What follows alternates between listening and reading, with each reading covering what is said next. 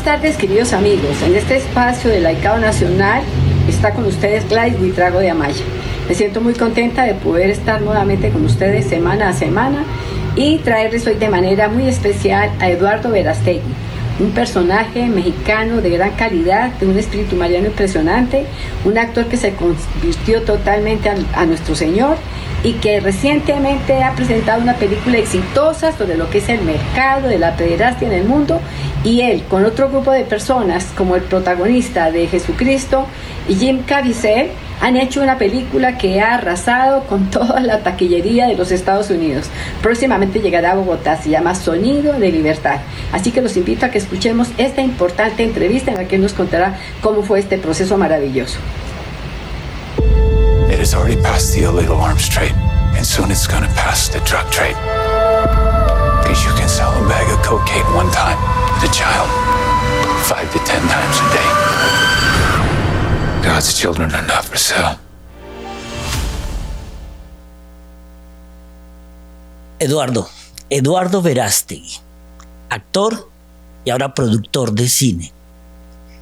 Estamos con una película que está revolucionando mucho de lo que es ser un pequeño productor, jugando en las grandes ligas. Como tú contabas muchas veces, nadie creía en ti, y menos con un tema tan espinoso. ¿Cómo conoces a Tim Ballard? Antes que nada, gracias, padre, por esta entrevista. Un honor estar con, con usted y con toda la gente que lo sigue. Hace ocho años conocí a Tim Ballard y a sus amigos, sus socios, eh, ex agentes militares, ex agentes de la FBI, de la CIA, expertos en el rescate de niños para eh, explotación sexual. Ellos viajan por diferentes partes del mundo, encubiertos, haciéndose pasar por pedófilos para atraer a los bandidos, a los delincuentes, ¿no? Eh, visitan los visitan los rincones más oscuros del planeta y literalmente se van disfrazados de, pedófilos en busca de acción, ¿no? Con niños. Y rentan casas, rentan islas, ¿no? Obviamente siempre con la ayuda del gobierno, de la Policía Federal, del Ejército, del Ejército de los países que visitan. Con cámaras, con eh, mucha tecnología, inteligencia, etc. Y ponen un 4, lo que lo que es conocido como el famoso 4. Nos pusieron un 4, ¿no? Entonces, eh, cuando ellos me cuentan a detalle cómo son estas operaciones de rescate. Espérate un segundito. ¿Ellos llegan a ti o tú llegas a ellos? Ellos llegan a mí. ¿Por bueno, fue, a ver, es una buena pregunta. Eh, si ellos llegaron a mí, realmente eso nunca lo voy a saber, porque como se dieron las cosas, fue de la siguiente manera. Yo estoy en un concierto en Los Ángeles que me invitan, tres personas me invitan a este concierto para recaudar eh, fondos y crear conciencia. Crear conciencia y recaudar fondos para terminar con el tráfico humano. Yo había escuchado el tráfico humano, pero muy general, nunca en el tema de los niños, ¿no? Para eh, el tráfico de órganos y explotación sexual. Eso escuchaba casos aislados, pero no sabía eh, de qué tamaño es este problema.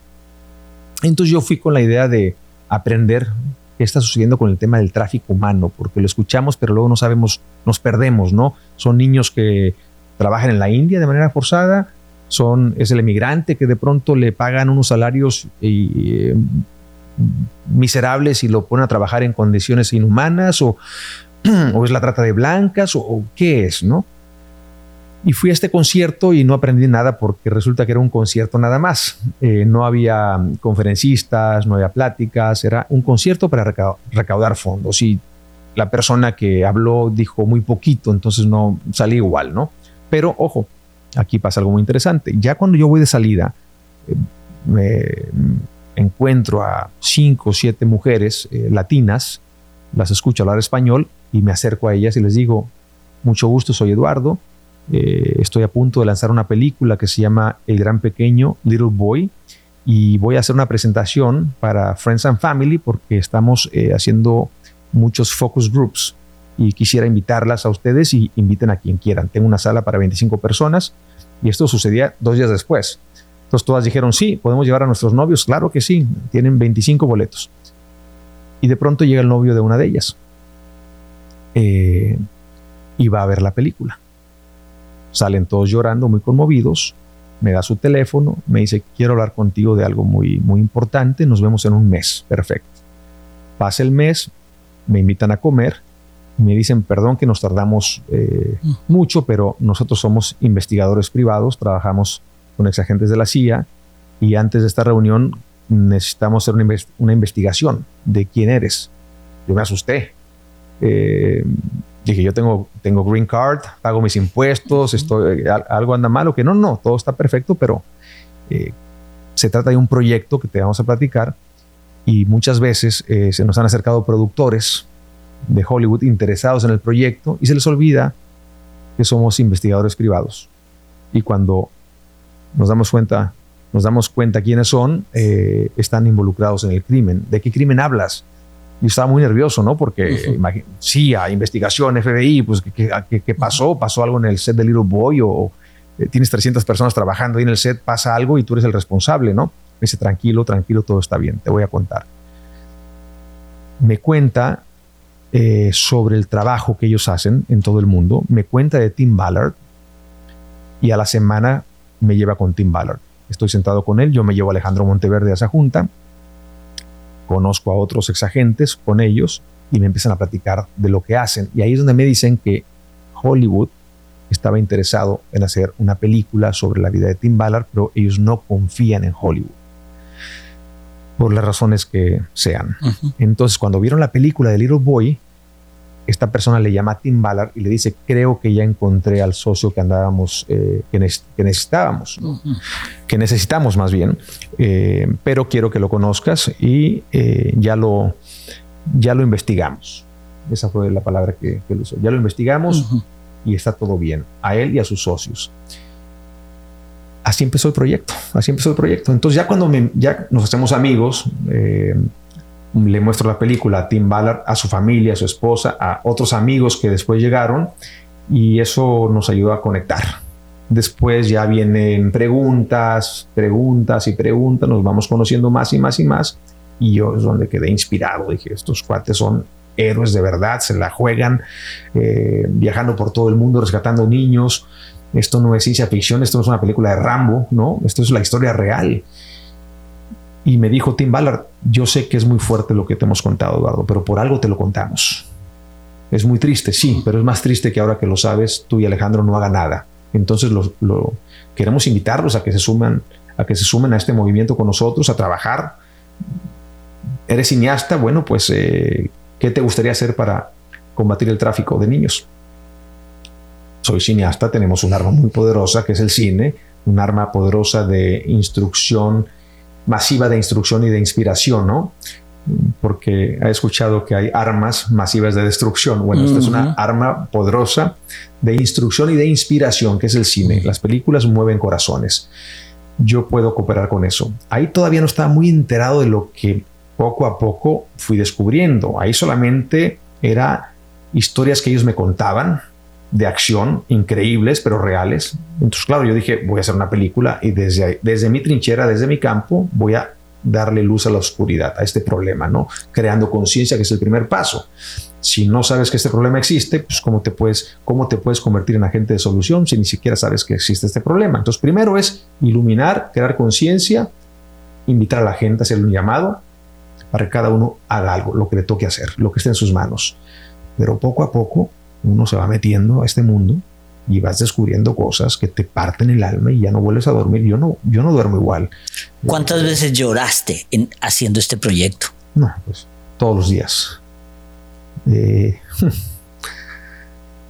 yo creo que por lo menos un día sí, un día no, pero he llorado mucho. Yo creo que esta es la película, es el proyecto que más lágrimas me ha sacado desde, desde que escuché la historia por primera vez hasta hoy y sigo llorando. veo la película, lloro, me hacen entrevistas, trato de no llorar y a veces no puedo hacer la entrevista, tengo que pararla porque me, conmuevo. Eh, estoy a punto de dormir y empiezo a pensar en los niños, empiezo a escuchar los gritos y, y, lloro, rezo el rosario todos los días en vivo y a veces quiero contar una historia y no, la puedo terminar porque me conmuevo. Eh, eh, yo creo que lloraré toda mi vida, pero también son lágrimas de dolor por un lado, pero también lágrimas de esperanza y de, gozo, de saber que hay esperanza, de saber que Dios, la mano de Dios está no solamente en este proyecto, sino en todas las personas, que cada quien desde su, campo, desde su frente, está haciendo algo. Yo veo un ejército que se está juntando, un, un ejército de Dios. ¿En qué momento exactamente sentiste que hacer esta película era luchar por estos niños para que la gente se enterara? Desde el primer momento, desde la primera, reunión, yo no sabía vamos, no tenía claro si iba a ser por medio de la película, tal vez iba a ser un documental, tal vez, eh, no sé, ser vocero de la fundación, eh, que me entrenaran para, para hablar del tema, no, no me quedaba claro. Esto fue un proceso, ¿no? Una, una primera junta, una segunda, una tercera reunión, presentar la película muchas veces al, al grupo de ellos y poco a poco iba dando forma, pero la intención desde el día uno tenemos que hacer algo por los niños. No tenía muy claro eh, qué arma, qué método, qué formato íbamos a utilizar, ¿no? Después que eh, decidí, junto con Alejandro Monteverde, hacer la película, yo sabía que la película no era suficiente. Porque soy cineasta, yo sé que una película, uno trabaja en ella, la haces, sale, viene y se va y después estás en otra película. Yo sabía que este proyecto era diferente. Esto no es una película nada más. De eso, la película es una pieza, es un instrumento importante de muchas cosas. La película es muy importante, sí, pero no puede quedarse ahí y nada más. ¿Qué legado permanente vamos a dejar? Y ahí es donde estamos. Por eso hice la gira en México, eh, que empecé hace casi tres años, donde queremos recorrer los 32 estados de la República Mexicana, donde invitamos a los gobiernos estatales, a los líderes de diferentes sectores de la sociedad, militares, policías, jóvenes, maestros, padres de familia, todos a que vayan a ver la película y después firmamos un convenio con las, con las autoridades de cada estado, donde hacemos un compromiso de terminar la trata de niños en el estado. Y también invitamos legisladores para que ellos legislen para que revisen las leyes, a ver si son, a ver si son obsoletas o, si las leyes tal vez no son, los castigos no son eh, severos ¿no? para el criminal. Entonces, ¿cómo es posible que llegue gente a Cancún, por ejemplo, una de las ciudades más peligrosas en relación al tema del tráfico de niños, y no pase nada? No pase nada. debería de haber un letrero en el aeropuerto, 100 años de cárcel, aquel que toque a un niño. Cosas así para que entonces la gente lo piense dos veces, vea el letrero y se regrese al día siguiente a su casa. Aquí no te vas a meter con los niños de México. Eso es lo que yo quiero hacer por los niños de México y quiero que cada gobierno en cada país haga lo mismo. Eh, pero para eso hay que levantar la voz, hay que pararse, gritar, pero no solo. Porque si te ven solo como loquito, no haces nada es el movimiento, es su voz, Padre, es la de la gente que nos está viendo, es tu voz, es la mía, es la de Tim Ballard, es la de Jim Caviezel, es la de más de un millón de personas que fueron a ver la película ayer, el 4 de julio, en su estreno nacional. ¿Usted cree que ese millón de personas que fueron a ver la película no salieron tocados con ganas de hacer algo? Yo, yo sí sé, porque muchos me lo han hecho saber. Me han mandado mensajes, videos, lo veo en las redes sociales, la gente llorando, la gente va a ver la película y lo primero que hace, ¿sabe qué es? Es, es increíble. Sacan su teléfono en estilo selfie y se empiezan a grabar. Hola, soy Roberto, acabo de ver Sound Freedom y empiezan a llorar. Y esto es lo que tenemos que hacer. Entonces es el movimiento, ya es la gente, somos muchos, ya no nos pueden tumbar. Esto ya arrancó, Padre, el movimiento ya empezó, no lo puede parar nadie. Dios está al frente de todo, los niños de Dios no están a la venta y yo voy a dar mi vida por esto, Padre. Hagamos un pequeño resumen, solo una especie de trailer de la, de la película en pocas palabras para que la gente esté invitada a ver esta película? Más que una película es una misión, Sound of Freedom, Sonido de Libertad, que se acaba de estrenar este 4 de julio, Día de la Independencia de los Estados Unidos, donde se celebra la libertad. ¿Por qué el estudio Angel Studios, ¿por qué escogió este día? Es una fecha simbólica para, para nosotros, porque por un lado el país entero está celebrando la libertad y nosotros estamos invitando a la gente a que celebre la libertad viendo la película Sound of Freedom, Sonido de Libertad, para que salga este ejército de gente de las salas de cine transformado, queriendo hacer algo para regresarle la libertad a los niños que hoy no la tienen. Entonces no podemos celebrar la libertad en Estados Unidos al 100% sabiendo que hay más esclavos hoy que cuando la esclavitud era legal. No se vale. No se puede quedar uno callado. Te puedes quedar callado cuando no sabes que este problema existe, porque no sabes. Pero gracias a muchos, esta película está generando, está detonando un movimiento donde millones de personas ya no podrán decir lo que antes decían. Es que yo no sabía. Es que yo no sé. Es que de que me hablas eso no pasa aquí. No, ahora ya lo sabes. Hay demasiada información mi pregunta es, ¿qué vas a hacer con esa información? Porque nuestra meta es crear conciencia. Ese es el paso número uno. Entre más información, mayor información, mayor prevención. Y yo sueño con el día donde ya no tengamos que rescatar a nadie porque ya no haya nadie que rescatar porque esto se acabó. Muchos me dicen, pero eres eh, es que, un soñador. Muy, pues sí, soy un soñador y qué. es que muchas veces yo antes de ser sacerdote fui productor ejecutivo de unos canales de noticias y escuchaba a mucha gente cuando decía, no, yo ya no escucho noticias porque son cosas muy negativas, no me quiero enterar de eso. Pero lo considero un poquito el comportamiento del avestruz, que ve venir al tigre, entierra la cabeza en la arena, obviamente se lo van a comer más fácil. Claro.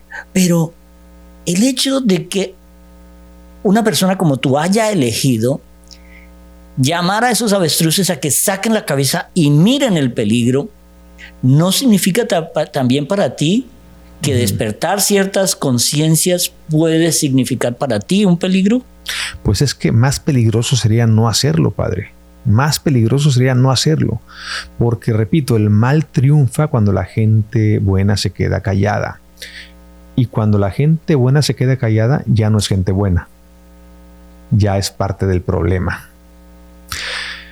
El silencio estimula al verdugo. Si el verdugo, el bandido, el perverso ve que nadie dice nada, pues avanza, sigue y sigue y sigue. Cuando ve que el pueblo se levanta, se hace para atrás, se hace para atrás. Entonces aquí hay dos sopas.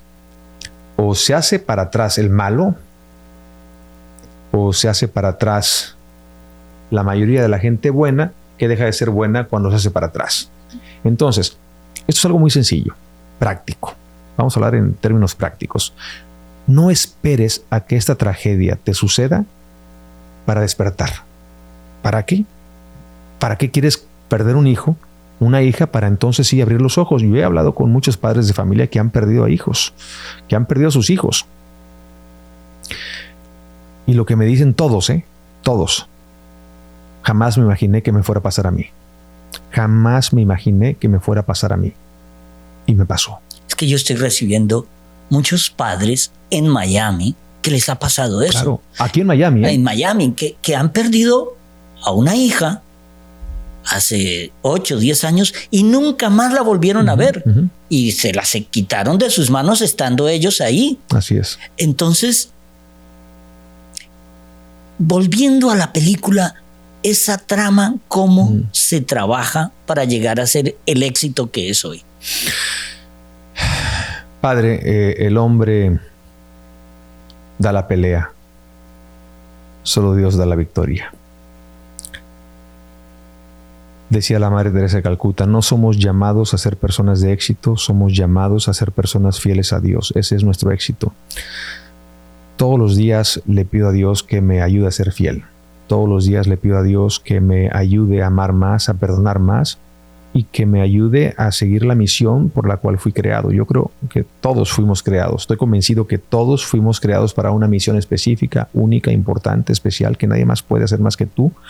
Más que tú, depende de ti, de mí, si le queremos ser fiel a esa misión por la cual fuimos creados o ignorarla y trabajar en otro proyecto basado en el egoísmo, donde lo único que importa es yo, yo y yo. ¿Y qué logras con eso? La destrucción de tu entorno y la de ti mismo. La otra misión es la de Dios. ¿Qué puedo hacer con los talentos que Dios me dio para servirlo a Él y a los demás y hacer de este mundo un mejor lugar? Cada quien se tiene que contestar. ¿Para quién trabajo? ¿A quién sirvo? ¿Qué estoy haciendo? Cuando este proyecto llega a mí, lo primero que me pregunté es, ¿tú me mandaste esto? ¿Tú permitiste que yo me enterara de esto? ¿Qué tengo que hacer? Dímelo. Y no es que te contesten a vos, quiero que hagas esto. No, tú preguntas y te llegan señales, te llega un libro, te llega un reportaje, te llega un documental, un amigo que te dice, no lo hagas, otro amigo que te dice, sí hazlo. Y tú empiezas a discernir eh, oración y ayuno y a rezar y se van abriendo las puertas. Y ahí es donde te das cuenta, aquí está Dios en esto. ¿Cómo llegas a Jim Caviezel? Bueno, eh, Jim Caviezel es un actor que yo conocí cuando hizo La Pasión de Cristo. Eh, éramos vamos, lo conocía, no éramos amigos eh, como ahora, ahora lo considero mi hermano, más que un amigo es mi hermano. En aquel entonces lo conocí en una misa con su manager, lo saludé, era fan de él, obviamente, después de ver La Pasión, esa película cambió mi vida, La Pasión de Cristo, y, yo soñaba con conocerlo. Yo quiero conocer a ese actor porque no solamente hizo una actuación increíble, yo vi a Jesucristo en, en sus ojos, ¿no? sino que además en sus entrevistas escucho que es una persona valiente y congruente y lo quiero conocer. Entonces su manager era, vivía a dos, tres cuadras de mi casa en Los Ángeles, donde, donde yo vivía antes. Y su manager me invitó a misa un día con él, me lo presentó y lo empecé a ver muy seguido en eventos en Los Ángeles. Entonces tenía su teléfono, él tenía mi teléfono. Pasan los años y cuando el guion de Tim Ballard ya estaba terminado, Sound of Freedom, muchos actores no estaban interesados en el personaje. No sé por qué, les, les daba miedo, pero todos pasaban. Y yo no había pensado en Jim porque yo estaba buscando como productor alguien que se pareciera a Tim Ballard, de la misma estatura, eh, que tuviera el mismo look, misma edad. Jim es más alto que él, más mayor que él, no se parecen. Entonces yo no, estaba, no había pensado en Jim Caviezel. Después de que más de 20 actores no estaban interesados en esta película, le pregunto a Tim ¿quién quieres que te interprete? ¿Quién quieres que te interprete? Dime tú así, tu, tu sueño. Y él me dijo, Jesucristo. Mi hermano, ¿te volviste loco o qué? No, no, no, no, perdón. El que hizo el personaje de eh, el que interpretó a Jesucristo en la Pasión de Cristo. Ah, Jim Caviezel, ¿lo conoces? Me dice, sí, lo conozco. No, hombre, por favor, dile, preséntamelo. Sería mi sueño que él eh, me interpretara en la película le mandé un mensajito, yo pensé que me iba a contestar con la típica respuesta del actor de Hollywood, llama a mi manager, a mi agente, manda la, oferta y el guion y después te contestamos, ¿no? Yo le llamo.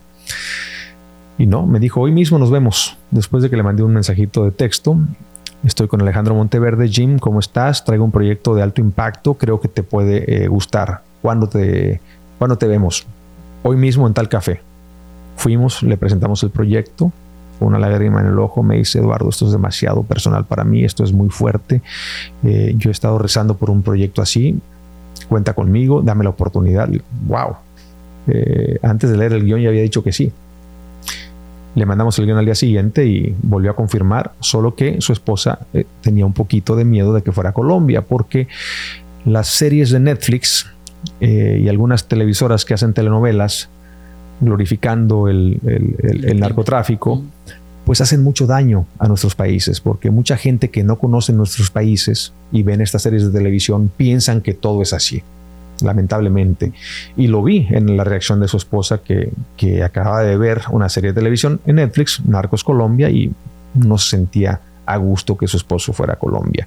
Hablé con Tim Ballard y me dijo, dile que si 30 ex agentes militares, ex Navy SEALs, es suficiente para cuidarlo pasé el mensaje, resuelto el problema, fuimos a Colombia, filmamos y gracias a, ¿cómo trabaja Dios? Gracias a que ella dijo que no en un principio, a Tim se le ocurrió llevar a 30 exagentes militares, SEALs, los cuales ellos en un fin de semana estaban caminando por las calles de Cartagena, había mucha gente y dos personajes se acercaron a ellos, pensaron que eran turistas, porque cuando yo digo de ex Navy Seals no se imagine una persona ya de la tercera edad retirado. Son muchachos de 30 años que ya acabaron su misión y ahora Tim los recluta. Entonces, estos cuates caminando con tatuajes, ¿no? Este, parecen turistas, se acercan los bandidos estos a ofrecer mujeres ellos que son expertos en el rescate de niños empiezan a hacer las preguntas y ¿de qué edad son? No, pues de qué edad las quiere, no, pues yo jovencitas, no, que sí, que no, que sí, empiezan a hacer la operación, activan la operación con el grupo, la mitad de los que iban, piden refuerzos a la policía de Colombia, reciben el apoyo necesario, hacen la operación, yo eso no lo sabía, yo solamente andaba buscando a la gente en el set y, y estos dónde están, preocupado. Y nunca le dije nada a Jim Caviezel porque no quería asustarlo. Y a los, ¿qué será? Mes y medio, un amigo mío de Colombia me manda un periódico y me dice, mira como tu película, ya leíste el artículo, lo empiezo a leer. Gobierno colombiano arresta traficantes, rescatan a 200 niños secuestrados para explotación sexual, para el turismo sexual infantil que llega a Cartagena. Voy con Tim, le digo, mi hermano, mira, muy parecido a la historia de la película que estamos contando. Y él con una sonrisa me dice, fuimos nosotros. Me cuenta la historia de lo que sucedió. Le digo, Tim, ¿te das cuenta cómo trabaja Dios? Si la esposa de Jim Caviezel desde un principio hubiera dicho, adelante, estos agentes no van. No van y no se rescatan 200 niños. La mano de Dios está aquí. 200 niños. Uno como cineasta piensa y sueña que el día de mañana, cuando la película esté lista, que salga a los cines, que salga una vida. Una vida es mi Oscar. La película todavía ni siquiera la terminábamos de filmar y 200 niños ya habían sido rescatados. Wow. Dentro de la película hay un mensaje muy fuerte. El mensaje es muévete. Yo cuando me presentaste la película hace, la semana pasada, uno se siente tocado aunque no quiera ser tocado. Ahora, cuando ya ves que la película es número uno en ventas el 4 de julio en los Estados Unidos, y que esperamos que esto siga creciendo para que la gente se concientice. ¿Qué esperas después con esta película? Los caminos de Dios, Padre, son, vamos, eh, no puede adivinarlos uno. Uno se imagina cosas y después te supera Dios, porque a Él no le podemos ganar en generosidad. No le podemos ganar en generosidad uno cree que le da mucho a Dios y uno cree que, aunque me vaya mañana al desierto, me retire del mundo, ermitaño, ayunando y orando por amor a Dios, sigue siendo nada comparado con el amor que recibimos de Él. Y eso es bueno entenderlo para no después darse palmaditas de que mira yo todo lo que le he dado a Dios no le has dado nada, ¿no? Nos quedamos cortos. Si los grandes santos al final de sus vidas decían, no hice suficiente, la Madre Teresa de Calcuta antes de morir, no hice suficiente, imagínese uno, pues la tarea que le deja, ¿no? Entonces, titánica. Entonces, eh, pero eso es bueno, eh, pensar así, porque si uno cree que ya hizo suficiente, ya no avanzas, te quedas estancado, porque yo ya, ya di lo que tenía que dar. No, es que no es suficiente. Y ese no, no es suficiente, te exiges más y das más y das más y das más y das más y das más. Entonces, es como subir una escalera eh, y que no tiene, no tiene fin, no puedes parar. Síguele, síguele, síguele, síguele, síguele. y eso es esta película. No se trata solamente de la película. Gracias a Dios y a ustedes que fueron al cine, número uno el 4 de julio. Sí, pero falta hoy, falta pasado mañana, falta el domingo, llega Tom Cruise con Misión Imposible el lunes y cuidado, ¿no? Entonces hay que seguirle, hay que seguirle, hay que seguirle, hay que seguirle, hay que seguirle hasta el final, hasta que tope. Esto es muy importante porque esto no termina en los cines. La película comienza después de que te vas del cine. Ahí comienza la película. Su película, la tuya y la mía. Esta película solamente hace te empuja para que empieces tú tu propia, tu propia película en relación a acabar con el tráfico de niños. Entonces hay mucho por hacer, el cielo es el límite. Eh, yo voy a presentar la película Dios mediante en el Congreso con Tim Ballard para todo el Congreso. Yo espero dejar ahí una, iniciativa bipartidista, bipartidista y bilateral para que hagamos algo y poner presión al gobierno para que ellos también hagan algo. Y después ya veré qué sigue. Pero el cielo es el límite. No sé. Señor, tú dime qué más quieres que haga. Hablemos de números. ¿Qué representa el negocio de el sexo en niños y la pornografía y el, el tráfico de niños? Hay cifras oficiales, pero yo creo que yo creo que es mucho más porque está el tema de los niños que trabajan ¿no? en condiciones inhumanas. Eh, está el tema de la explotación sexual, que los violan de 10 a 15 veces al día. Está el tráfico de órganos. Entonces son muchas cosas. Juntas supera los 150 billones de dólares al año.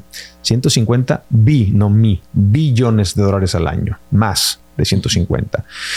Nos enfrentamos contra una industria poderosa. Y por eso los ataques y por eso todo lo que recibimos, que es parte, lo sabíamos desde un principio. Tim Ballard me lo dijo, Eduardo, yo tengo muchos enemigos, muchos enemigos, porque yo sí estoy eh, visitando los rincones oscuros del planeta, lastimando intereses, arrestando traficantes, salvando niños. Entonces imagínate los enemigos que tenemos, porque esto es un problema que está en todos los sectores en gobierno, en el entretenimiento, en todos lados, en la iglesia, eh, fuera de la iglesia, en todos los sectores, religioso, familiar, educativo, en todos lados. Donde hay un ser humano, ahí el problema puede llegar, ¿no? Porque estos no son marcianos, son seres humanos que están hechos de lo mismo que usted y que yo, que en algún momento toman decisiones incorrectas y se convierten en, estos, en estas bestias, ¿no? Entonces, eh, hay que hay que preguntarle a Dios ¿qué más podemos hacer después de crear conciencia? Ok, si ya creaste conciencia, ¿qué sigue? ¿Qué vas a hacer? Usted como sacerdote, ¿qué le toca hacer? Tú como abogado, ¿qué te toca hacer? Tú como doctor, tú como padre de familia. Porque son muchas cosas, padre. Está el negocio de los más de 150 billones, pero también está el tema de la violencia sexual doméstica en casa. El tío, el hermano, el amigo, el amigo del hermano abusa de un niño y ya, lo, ya le rompió el alma. Porque además esa denuncia muchas veces se tarda, porque la esposa no quiere denunciar al marido porque lo van a meter a la cárcel y después de qué viven. Porque el abuelito abusó del niño, pero la mamá se enteró, pero no quiere decir nada porque es su papá. Y ahí se quedan esos casos ahí. Eh, hace, hace poco estaba yo en Cancún y me tocó dar una conferencia a 3.000 jovencitas entre 15 y 18 años, todas mujeres. Y yo iba a hablar de un tema sobre motivación, ¿no? Si se puede, nunca dejes de soñar, nunca te rindas. Eh, cuando encuentras tu sueño, lucha por él, etcétera, ¿no? Termina mi conferencia, ya me iba, incluso iba tarde, el, avión me iba a dejar, y algo, algo pasó que regrésate me regreso, me les quedo viendo. Les voy a contar un poquito de mi historia. Un poquito nada más porque me deja el avión. Yo crecí en un ambiente machista, se me enseñó que el, verdadero hombre es un mujeriego, don Juan Latin Lover, Playboy. Entre más mujeres, más hombre, más masculino. Y yo compré esa mentira y me fui por ahí.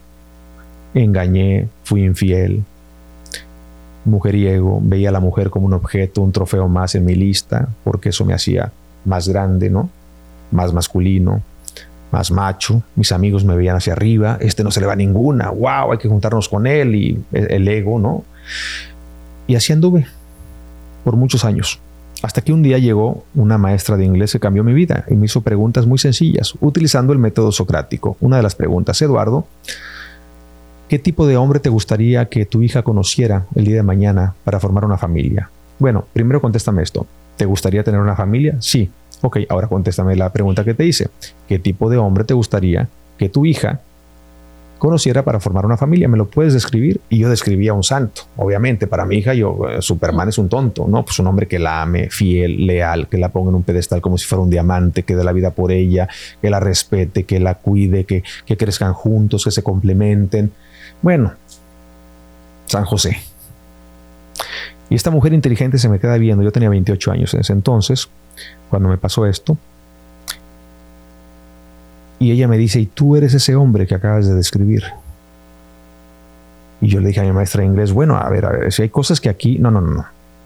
El paquete completo. Tú lo escribiste o no yo. ¿Eres ese hombre sí o no? Y pues tienes que ser honesto. Y dije que no. ¿Y por qué quieres un hombre así para tu futura hija cuando tú no eres ese hombre para la hija de alguien más? Escúchame bien lo que te digo. ¿Por qué quieres tú un hombre así como acabas de describir para tu futura hija cuando tú no eres ese hombre que acabas de describir para la hija de alguien más? Ahí nadie te salva de esa, ¿no? Por más que quise defenderme, ella se fue y entendí la vida que yo llevaba llena de contradicciones. No era coherente. Y gracias a esta plática entendí eh, la vida que llevaba llena de contradicciones, volteo hacia atrás y me doy cuenta de todas las heridas que dejé y yo no paré de llorar, eh, porque ahí me cayó el 20, ahí me di cuenta de la bestia que era eh, y me quería morir. Le pedí perdón a mis hermanas, a mi mamá por no ser un buen ejemplo para ellas, yo como el hermano mayor le, gracias a que escuché esto que le voy a decir, yo me pude perdonar. Cuando Jesús le dice a Santa Faustina que todos los pecados de la humanidad juntos no son nada más que una gota de agua en el mar de la misericordia de Dios cuando uno se arrepiente, yo estaba arrepentido, llorando, y le pedí a Dios, dame más tiempo para reparar el daño que hice en el pasado. Y le hice una promesa que a partir de ese día yo trataría a toda mujer como me gustaría que traten a mi mamá o a mis hermanas o a mi futura hija, con esa congruencia, ¿no? Respetando la dignidad de la mujer, no usándola como un objeto. Bueno, todo esto se lo estaba contando a 3.000 niñas, esta historia que le acabo de contar. Entonces, termino la historia diciéndoles, les cuento todo esto porque estoy seguro que muchas de ustedes han sido lastimadas por hombres. Tal vez una, no levanten la mano, tal vez dos, tal vez tres, y tal vez algunas de ustedes o muchas de ustedes todavía tienen, todavía tienen heridas en sus corazones que no han sanado. Si eso es así, yo les quiero decir algo. Me puse de rodillas y les dije, en el nombre de todos los hombres, yo les quiero pedir perdón. Perdón, perdón, perdón. Y padre, yo, escuché a tres mil mujeres llorar.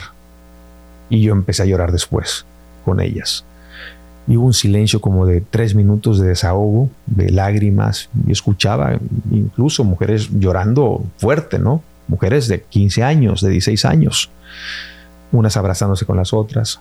Y yo estoy seguro que ellas ahí no me vieron a mí, ya no me estaban viendo a mí. Ellas, ellas estaban viendo a las personas que las lastimaron y que estaban pidiendo perdón y que tal vez nunca les pidieron perdón.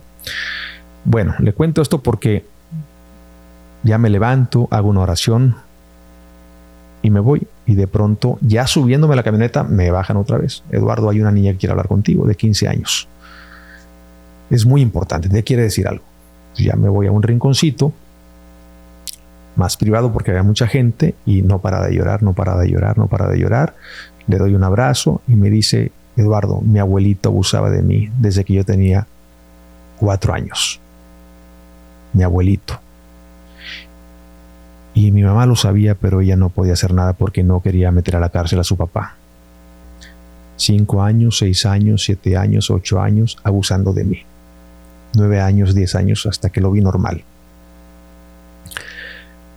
Él murió el año pasado. Y cuando te, cuando te vi hincado, pidiendo perdón, yo vi a mi abuelito pidiéndome perdón. Y te quería dar las gracias. muy fuerte, muy fuerte, muy fuerte. Muy fuerte. Me marcó, me, me, me.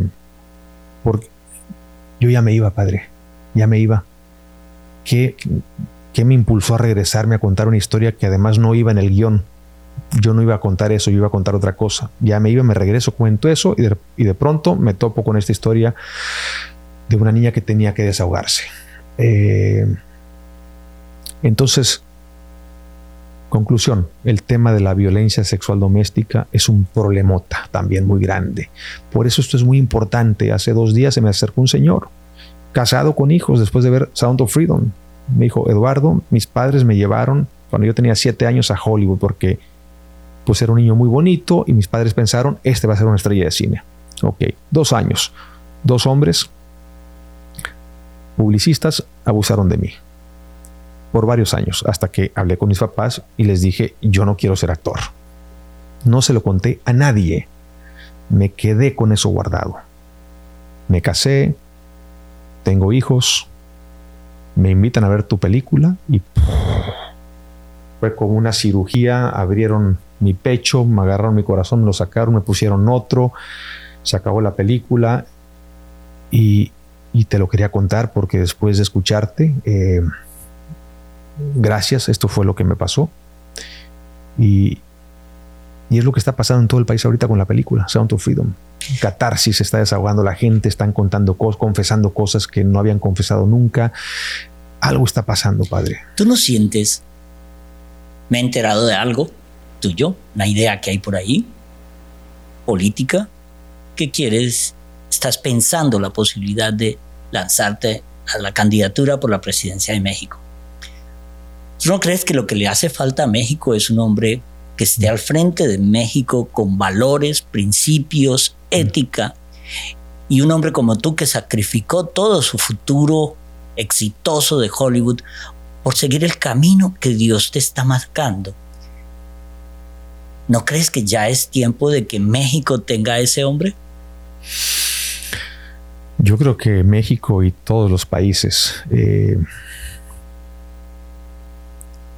deberían de tener como líderes a hombres y mujeres que dejan que Dios sea el centro de sus vidas, para que las decisiones que vayan a tomar, que van a tener un impacto en su pueblo, eh, sea un impacto positivo.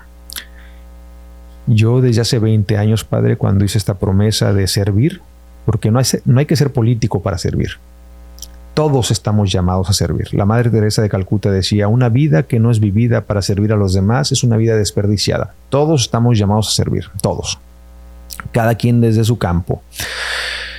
Yo siempre creí que mi llamado, desde hace 20 años para acá, había sido juntar política, arte, ética al servicio de la nación, pero yo desde mi campo, desde el arte, trabajando con política, pero política de la buena, políticos de los buenos servidores, y los que no son de los buenos, tratar de usar el arte para influir en ellos. Tal vez el arte puede acercarlos hacia una realidad más justa, ¿no? Entonces ahí encontré yo mi, mi vocación como, misionero, por así decirlo, un, actor y productor misionero que desde el arte trata de, influenciar eh, a los líderes para que hagan cosas positivas para el pueblo. ¿no? Pero desde, hace un, tiempo para acá, eh, mucha gente, mucha gente eh, me, me invitan a dar un paso más y no quedarme solamente como productor y como actor, sino, oye, ¿No has pensado en esto? Oye, ¿no has pensado en esto? ¿No te gustaría armar un proyecto independiente, una, armar una candidatura independiente y unir al pueblo de Dios que no tiene representación política en tu país? Entonces, eh, esto lo tomo muy en serio, obviamente, porque es un proyecto titánico, es un proyecto, sería el más grande de mi vida, eh, y como todos los proyectos, oración, discernimiento, ayuno,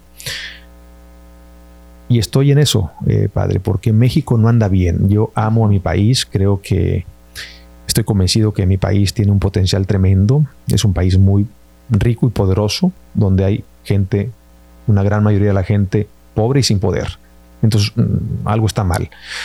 Y, lo, estoy poniendo en manos de Dios para que se haga la voluntad de Dios y no lo que yo quiero. Aunque, aunque sea una buena intención, aunque tenga la buena intención de ayudar a mi país, no se trata de una buena intención nada más, se trata de eh, de dónde vienen estas ideas, la gente que me invita, la gente que me pregunta, ¿de dónde viene todo esto? Mira esto, esto es como jugar un poquito al profeta. En el año 2015 yo estaba en la Catedral de San Patrick en Nueva York y yo hago colaboraciones para canales por mi pasado periodístico.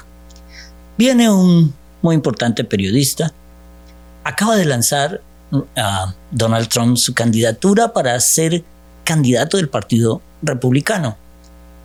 Solo lo vi una vez hablando. Y yo le digo a este periodista, muy reconocido y experto en su medio, le digo, he ahí al próximo presidente de Estados Unidos. Él me dice, ay Osvaldo, tú eres experto en otros temas, ahora te metiste a cura, ah, no, no, funciona así, esto no es así. Puedes decir lo que quieras. Ese es el próximo presidente de los Estados Unidos.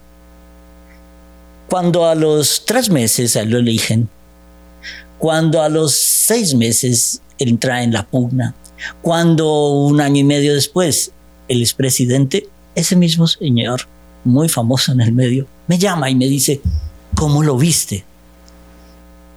¿Sabe qué? Uno no ve a la figura, ve a la carencia de la gente. ¿Qué quiere la gente? Estoy seguro que la gente en México quiere a alguien con valores, con ética y con una moral. Yo te digo una cosa, te vaticino. Quiero jugar al profeta, que creo que estoy ante un presidente de México. Y si tú me dejas darte una bendición, lo haré con el corazón. Señor, tú has elegido a Eduardo para que sea esa campanita en el desierto. Has elegido a Eduardo para que como actor, como productor de cine de ejemplo, si el día de mañana tú lo tienes para que guíe a un país con tu moral, con tu ética y con tu fe, Señor, tú tienes aquí a un verdadero obrero de la divina voluntad. Te bendigo en el nombre del Padre, del Hijo y del Espíritu Santo. Amén que se haga la voluntad de Dios, Padre. Muchas gracias. Gracias a ti, Eduardo. Y por su, sus buenos deseos eh, a México. Haremos la misa, esa misa de celebración.